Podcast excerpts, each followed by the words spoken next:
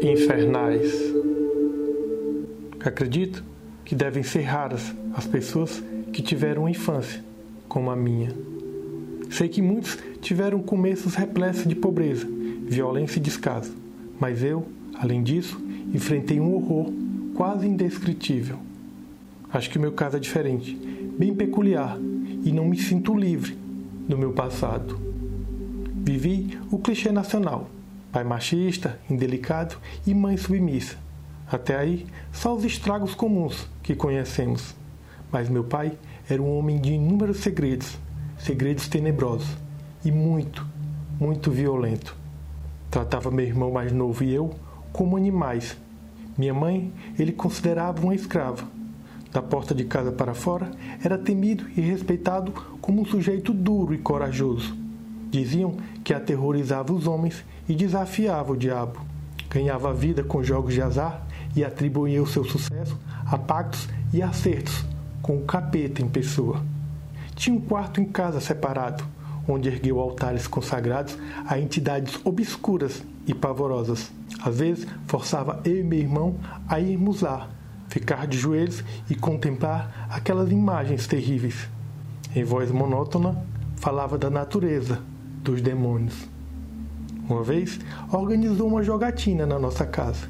Ao fim do jogo, somente um sujeito permaneceu.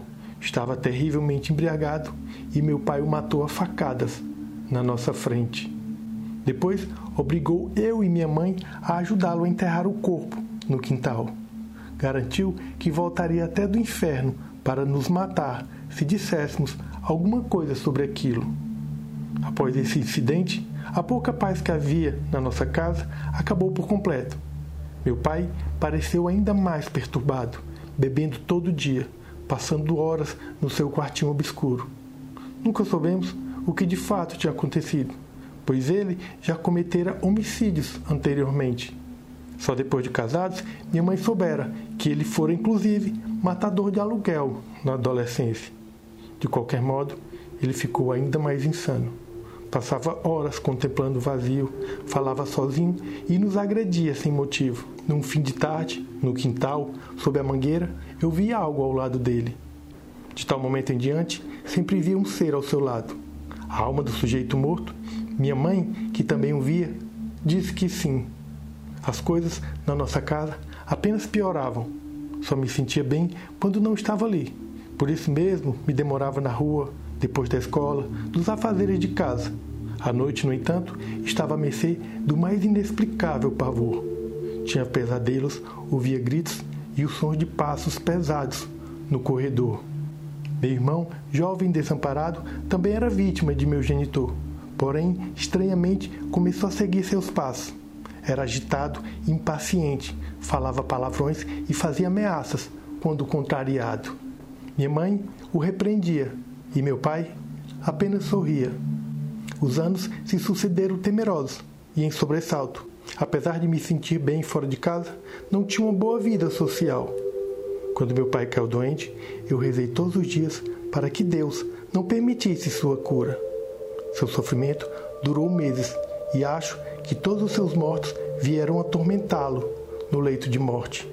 Uma noite gritou por horas, de modo que ninguém se aproximou dele. Morreu pela manhã. Sentimos alívio, mas a presença terrível não foi embora, muito menos o pavor. Meu irmão falava de visões e ria tarde da noite.